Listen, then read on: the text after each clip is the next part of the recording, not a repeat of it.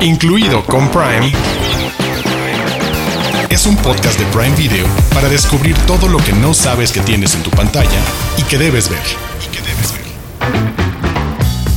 Bienvenidos y bienvenidas al último episodio de la segunda temporada de Incluido con Prime. Y la verdad es que hemos decidido salirnos con la nuestra, revelarnos al yugo de algún tema o aniversario o estreno y hemos dicho, esta segunda temporada la queremos cerrar como mejor nos da la gana y eso habla mucho de nosotros y de nuestros gustos. Entonces hemos elegido cada uno de nosotros recomendaciones para esta semana. Y cuando hablo de nosotros me refiero por supuesto a Diana Su y Héctor Portillo. Diana Su, ¿qué nos espera en los próximos minutos? Caos, caos total. Anarquía. Destrucción.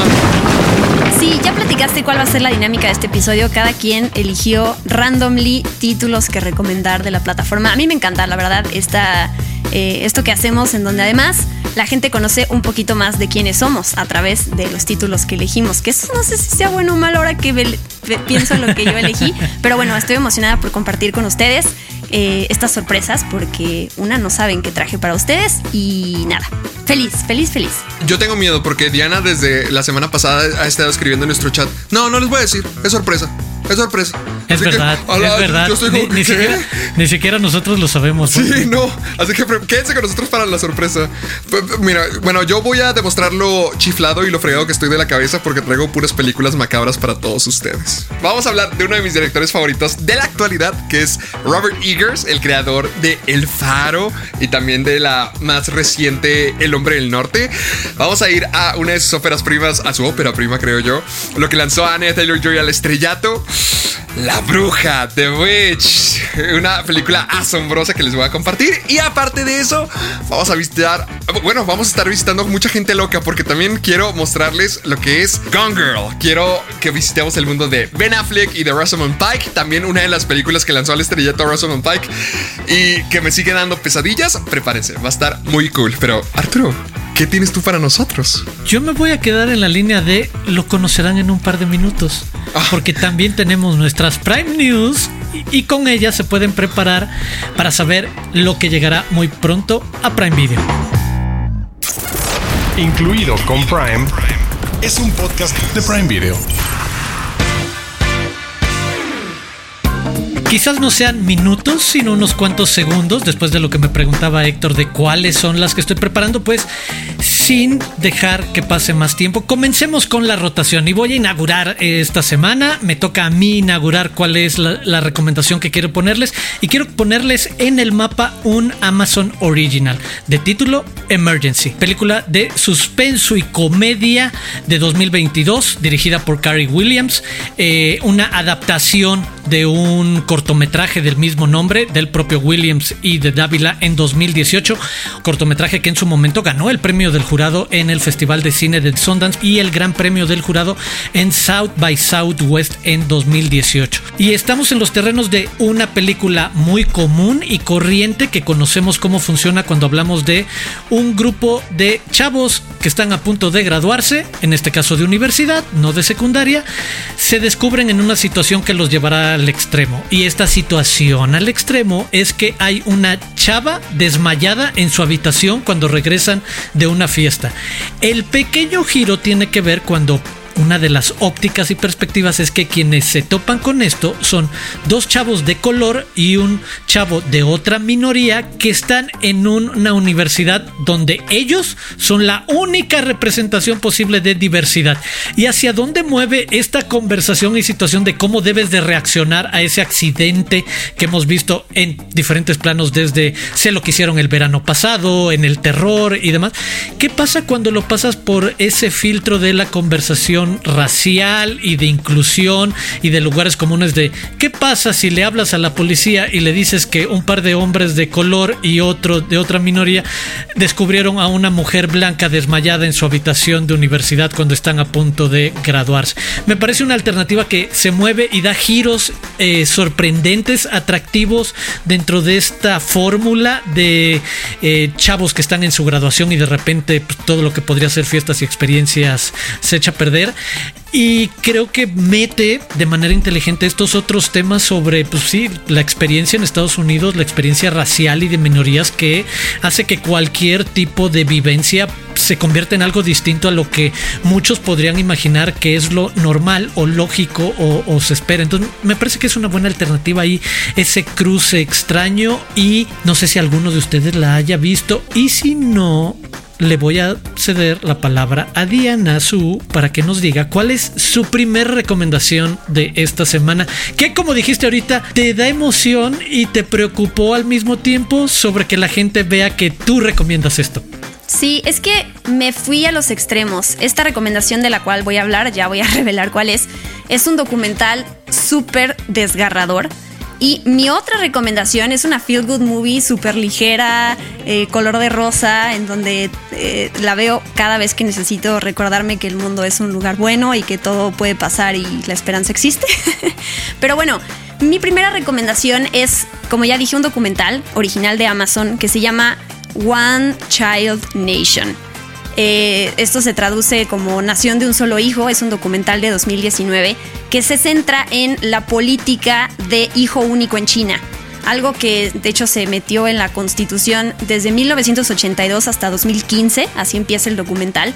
Y sí, es un viaje em, de la mano de la narradora, que es quien cuenta la historia, súper desgarrador. Obviamente eh, hay que tener como eso en claro porque te muestran imágenes muy fuertes. Ella se llama eh, Nanfu Wang. Ella creció varios años de su vida con esta, con esta política en curso. Ella se fue a Estados Unidos a vivir después, ahí tuvo a su primer hijo y regresa como para entrevistar a mucha gente de la aldea donde ella creció y vivió, desde autoridades hasta su propia familia, eh, gente, ¿no? Que pasó por esto y pues encontrar qué opina la gente hoy en día de esta política, como que hablan mucho de, lo estricta que era y que la gente no podía hacer nada, porque si tenías más de un hijo, eh, pues podían pasar tantas cosas desde que te quemaban el techo de tu casa hasta que ah, hubo muchísimos abortos y hubo muchísimas esterilizaciones.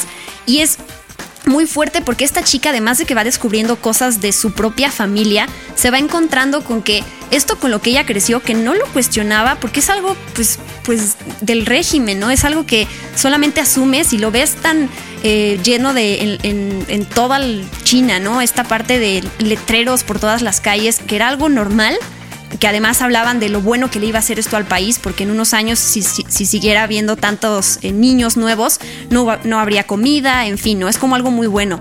Y un par de entrevistas nada más para, hacerles la idea de qué, qué, tipo de historias van a escuchar.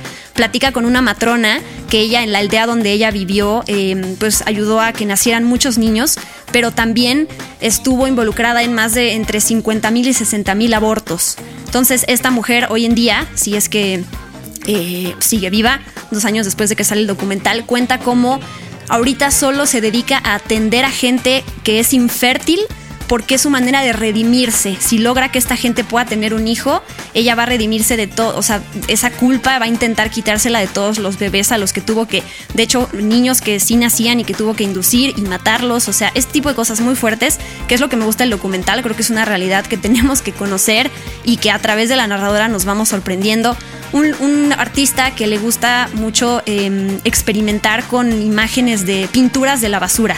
Y a partir de eso de repente se, se empieza a encontrar con fetos que estaban allí eh, olvidados en la basura. O sea, son imágenes muy fuertes y el documental termina también con el tema de la adopción ya eh, de, internacionalmente y cómo todo esto de la política de un solo hijo en China repercutió en todo eso, eh, no sé, gemelos que se separaron, que también en documental en algún punto varias personas intentan como encontrar a esos gemelos separados y reunirlos. O sea, tiene como muchas aristas el documental, muy fuerte, pero mm, es un documental que dura que una hora veintitantos minutos y se me hace que es algo que todos debemos de ver.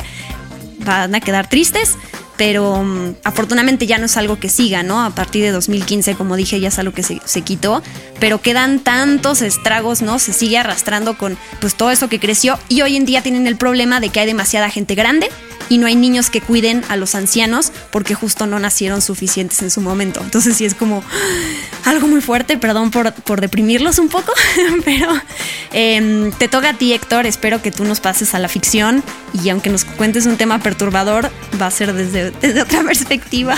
Madre mía, comenzamos el programa bien controversial y nomás vamos para abajo de que, a ver, ¿quién puede deprimir más a la audiencia? A, mí, me da miedo. Ahora aterroriza a la banda, por favor, Héctor. A, mí Diana Su ya me aterrorizó. O sea, la dualidad de Diana Su puede ser una de las cosas más oscuras de la vida y luego ahorita va a ser la cosa más rosa del mundo. Pero, sí. pero un conejito saltarín. Un conejito. Ah, no, yo quiero hablar de una de mis películas favoritas que salió en el 2015 y realmente fue una película que me sorprendió. Muchos ya conocen el nombre de Robert Eggers, ya han visto El Faro con Robert Pattinson y Willem Dafoe. Este mismo año acaba de salir, que se me hizo una de las mejores películas de este año, El Hombre del Norte, que es su primer película de estudio. Pero yo quiero que vayamos a donde todo comenzó. O sea, si se preguntan dónde fue que Robert Eggers comenzó, donde hizo su debut de director, fue con una película conocida como La Bruja, The Bitch. Es una Witch. The Witch. Pero, the Witch. The, the Witch. Iba a decir The Witch. The Witch. Eh, es una película. El título un poco juega al respecto. porque, porque son dos Vs juntas, no es una W. Entonces, ahí va más o que, menos. Que se ha dicho que es con V, exacto. De hecho, esta es una película que se inspiró en muchos cuentos populares. Es una historia del folclore que antes había respecto a las. como si fueran cuentos de hadas de los 1600. O sea, de lo que se escribía de las brujas en esos, en esos ayeres. Porque es una película que toma lugar 60 años antes de que comenzaran todos los infames juicios de Salem. Entonces es cuando apenas estaba eh, teniendo la suposición de ella puede ser bruja, ella es bruja, o, de las creencias también.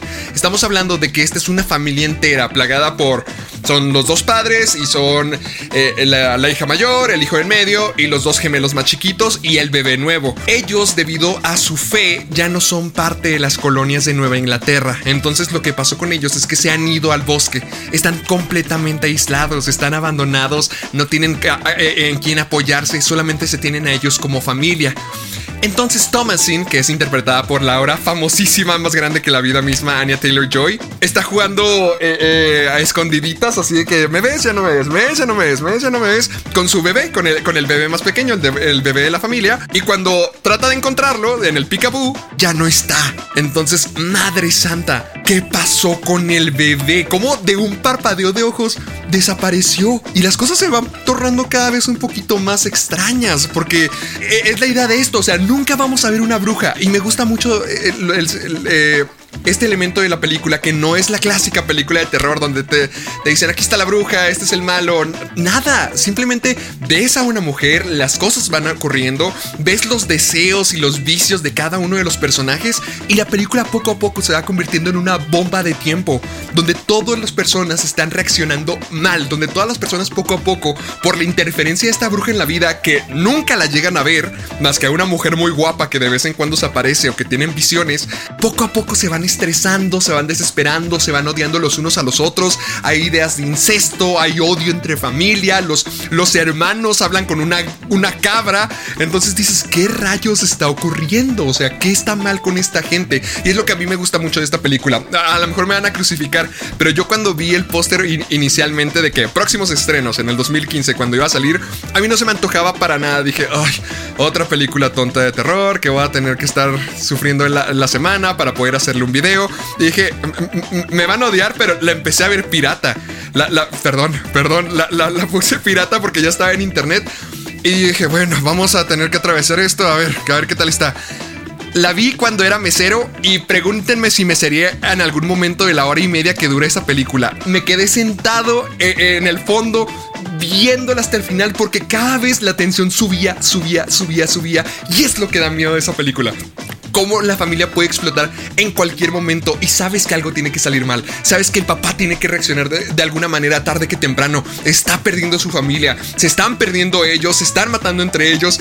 ¿Qué es lo que va a ocurrir cuando ya todo salga mal, cuando exploten? Y es cuando te preguntas, ¿realmente hay brujas o, no? O sea, siento que es algo muy padre que mantiene ese elemento de, de leyenda, de folclore, que nunca te dan una respuesta exacta hasta el final. O sea, toda la película te lo dejan a, tu interpretación y como bien puede ser una película fantástica y mágica, lo que ustedes quieran, también puede ser una película donde todo el mundo se vuelve loca, donde todo el mundo se entrega a sus instintos y donde ya no aguantan y se quiebran. Entonces, si quieren ver, si alguno de ustedes que nos escucha ha escuchado el nombre de Anya Taylor Joy, si a ustedes les gusta Anya Taylor Joy, aquí es el origen de ella, aquí es la película que la lanzó al estrellato y créanme que les va a, a encantar. Pero pasemos a un tema más alegre. Ya creo que ya deprimimos demasiado al público. Yo, yo a dejar que me- Arturo nos, nos eleve. Me gustó mucho, me gustó mucho la primera ronda, ¿eh? Este ¿Sí? comedia y después sí. Eh, en verdad, estoy detrás de, de- de los dos en las recomendaciones tanto de One Child Nation como de The Witch. Me parecen increíbles. Pero sí, ahora viene el reto de tratar de compensar y mostrarle a la gente que incluso dentro de nuestros oscuros lados y gustos también hay una parte luminosa lúdica. Y en mi caso también habla de que me gusten un montón los clásicos. Y en este caso, una comedia romántica que considero la mamá de los pollitos de las comedias románticas. When Harry Met Sally para mí es la película sobre la que evolucionó en gran parte este género. Un clásico protagonizado por Billy Crystal y Meg Ryan, donde aparece Carrie Fisher también como un personaje secundario, pero relevante y, que aparece a, a cada rato durante la película.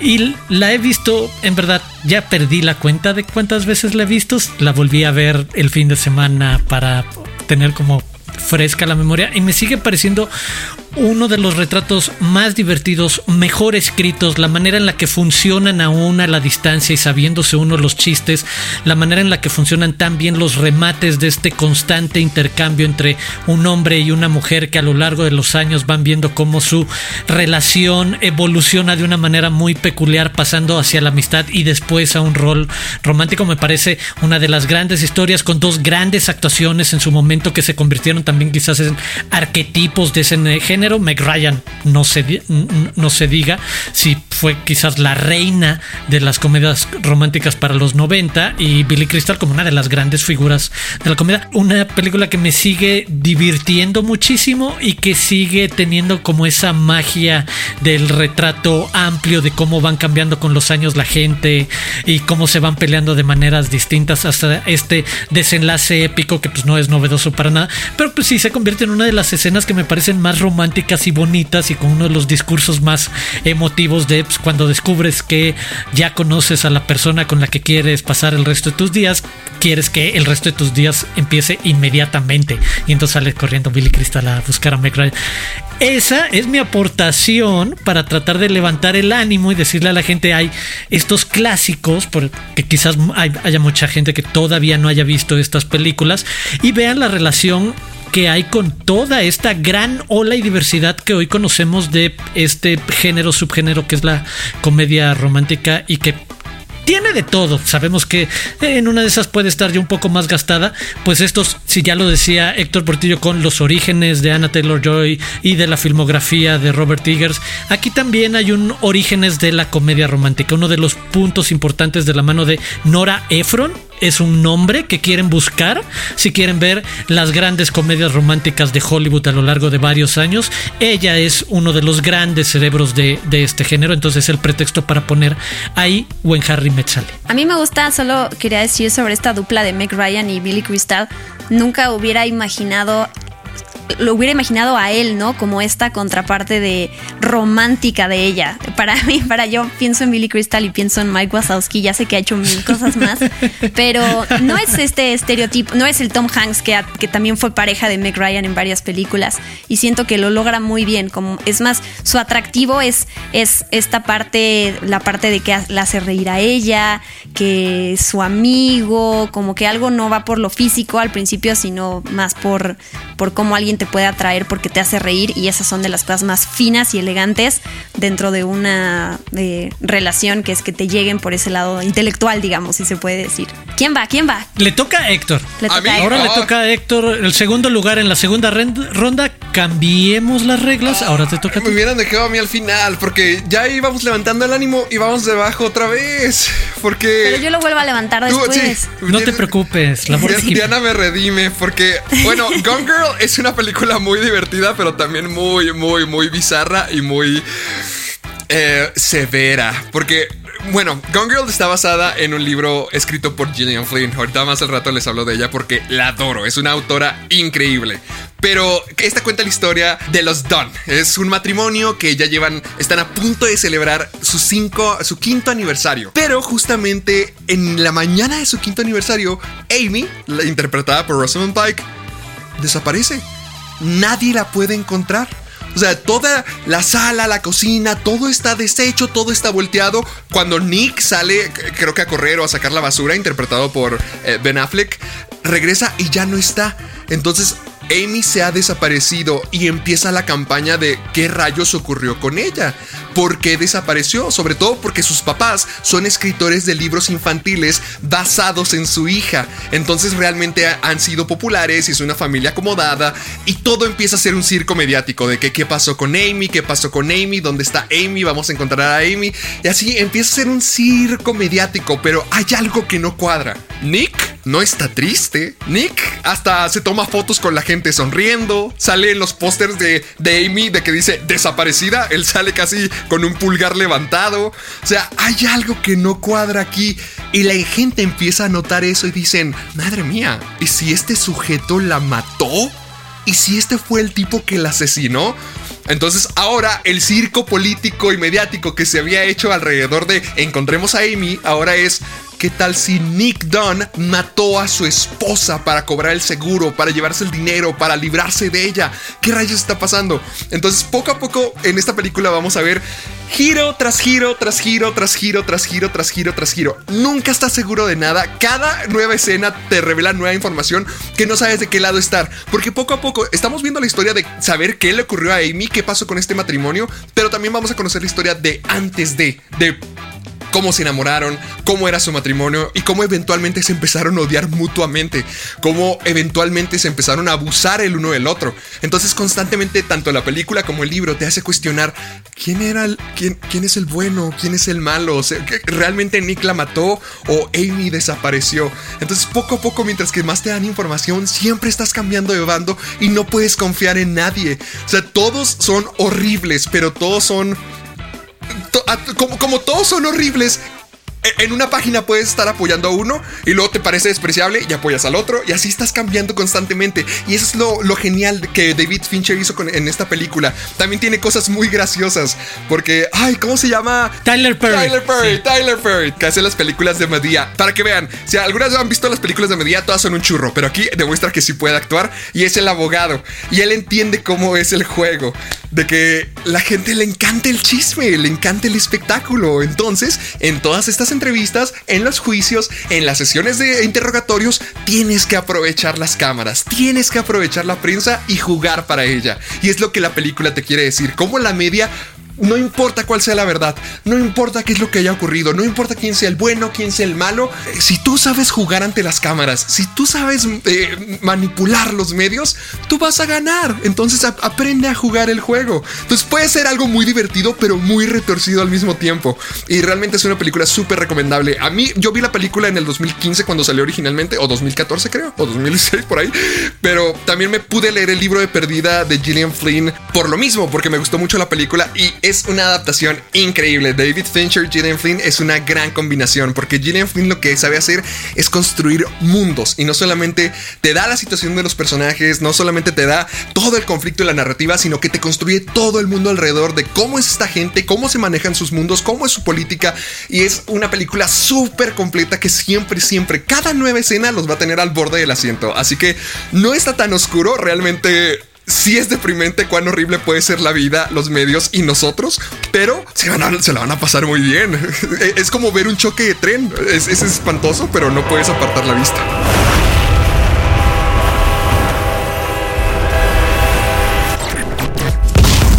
Incluido con Prime, es un podcast de Prime Video.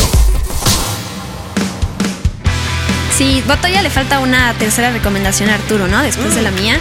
No sé qué. Cierto, es cierto. Pero un bonus track, es súper rápida. Bueno. Sí, nada más. No sé el qué- cierre es la tuya. El cierre oficial es la tuya. Bueno, entonces está en mí el estado emocional con el que vamos a cerrar este episodio. Y qué bueno, porque yo voy a hablar de un clásico que es legalmente rubia. Que el año pasado, o sea, en 2021, cumplió 20 años. Para que se sientan viejos, ¡Auch! quieran sentirse viejos. Cumple 20 años. No sé, porque a veces uno asume que es el tipo de películas que ya todo el mundo vio.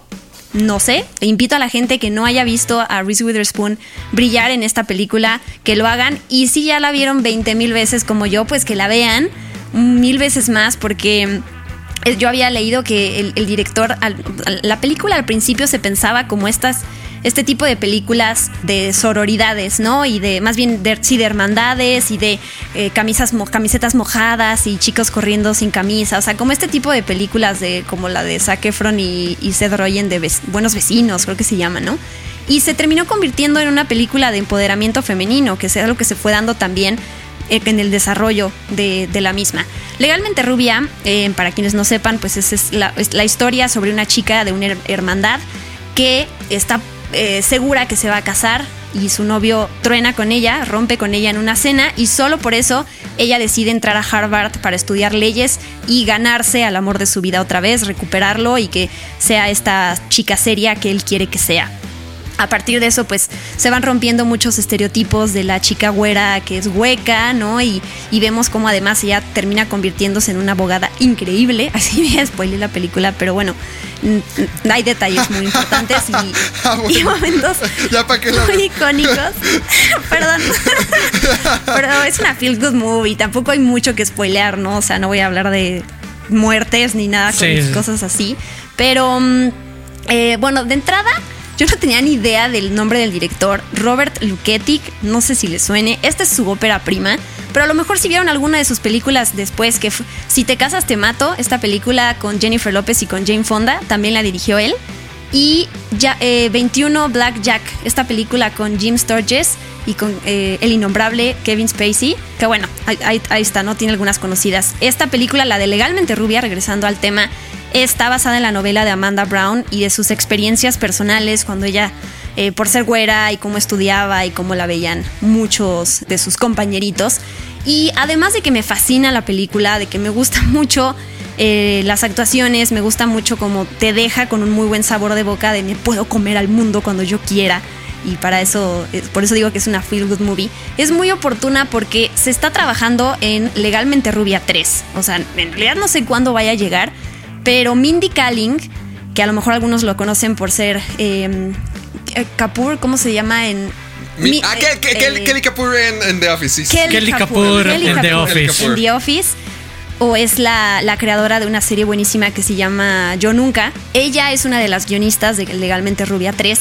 Y eh, Dan Goor, que él es el creador de Brooklyn Nine-Nine. Joya. Sí. Le- esta Uh, Reese uh. Ya dijo que sí, o sea, se nota que va a estar eh, cuidado en la historia. Vamos a ver en lugar de a esta chica de a los veintitantos, ahora una mujer de cuarenta y tantos, igual que Reese Witherspoon en la actualidad.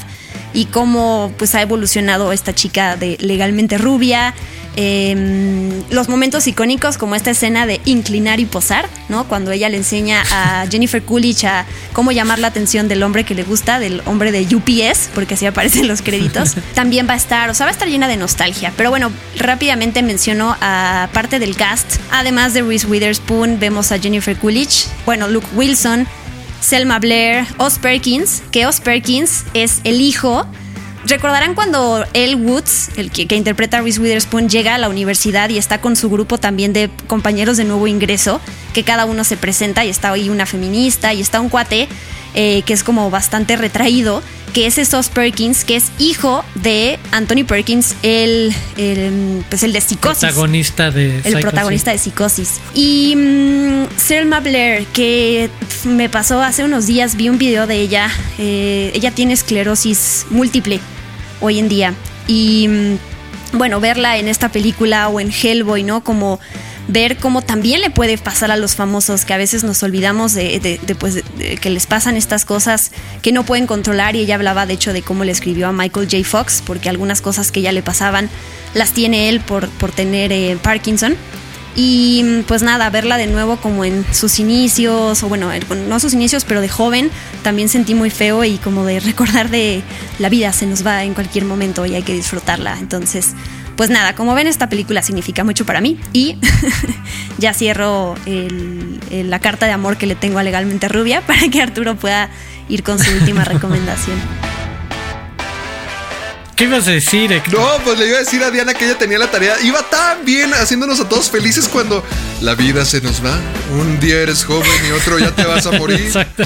Recuerden, hasta a los famosos les pasa. ¡Ay, Diana! ¿Qué? Espérate. Perdón, sí es cierto.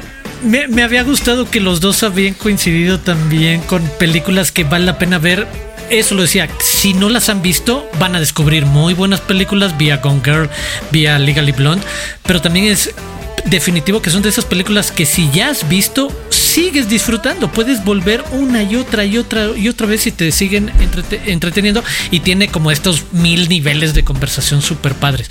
Cerremos con un bonus track y en mi caso, quiero poner nada más rápidamente eh, la opción de Mano de Obra, película mexicana de 2019, dirigida por David Sonana, protagonizada por Luis Alberti, que tuvo eh, el Ariel a mejor actor eh, protagónico. También se llevó el Ariel a Hablamos sí, de, acabamos de hablar de él por Cam- Carmín Tropical. Sí. ¿Se No, no, no, ese. No, ese ¿No es Luis Alberti? No. Ah, sí. No, sí, el- protagonista. Luis. Sí, sí, Sí, claro, sí, sí. claro, claro, claro. Tienes toda la razón. casi me hacía sentir la persona más No, no, ignorante no, del mundo entero, pero tenía yo la razón. Sí, sí, Sí. no.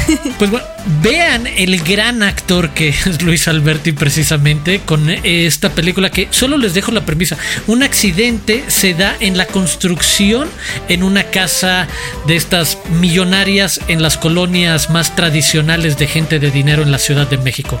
Y ahí donde muchas veces se quedan a dormir los albañiles o trabajadores de la construcción que están trabajando, se da un accidente. Lo que esto destapa en reacciones de cómo tanto el dueño como los jefes de albañiles como uno de ellos, el, interpretado por, por Luis, eh, reaccionan ante un accidente y hacia dónde va escalando la situación me parece una de las cosas más interesantes y creativas que, se pueden imaginar en el cine independiente mexicano. Rebasa rápidamente los lugares comunes del conflicto natural que podría haber, haber entre, ah claro, el patrón rico y el albañil pobre. Lo lleva a unos lugares, en verdad no les quiero decir mucho más, pero hay una sorpresa muy particular en todo lo que va pasando en mano de obra, entonces denle una oportunidad y con eso cerramos nuestras recomendaciones especiales de la segunda temporada de Incluido con Prime. Y solo nos quedan unos pocos segundos para despedirnos y esto corresponde hacerlo de nuevo en equipo. Chicos, por favor, ¿dónde podemos seguir platicando? De entrada, utilicen el hashtag incluido con Prime para que ahí encuentre toda nuestra conversación alrededor de este podcast. Y a mí me pueden seguir en arroba guion bajo Dianasu. Pues si todavía no lo han hecho, eh, suscríbanse a este podcast en Amazon Music o en su plataforma de podcasting favorita. Muchas gracias por escucharnos. A mí me gustó la actitud de Diana. Yo también les quiero ordenar. Les ordeno que sigan. Bien, bien, sí, bien. sí, sí. Sigan las redes de Prime Video en arroba Prime Video MX. Mi nombre es Héctor Portillo y a mí pueden seguir en Caja de Películas en YouTube, Facebook y Twitter. Y soy Héctor Portillo en Instagram y TikTok. Si todavía no cuentan con Prime Video, nos están escuchando, ¿qué esperan? Ya les dimos un montón de recomendaciones por las que vale la pena tener el servicio. Y a mí solo me queda decirles, yo soy Arturo Aguilar, me pueden seguir en arroba Aguilar Arturo. Suscríbanse, en serio, vale la pena y nos escuchamos pronto. Esto es incluido con Prime. Adiós.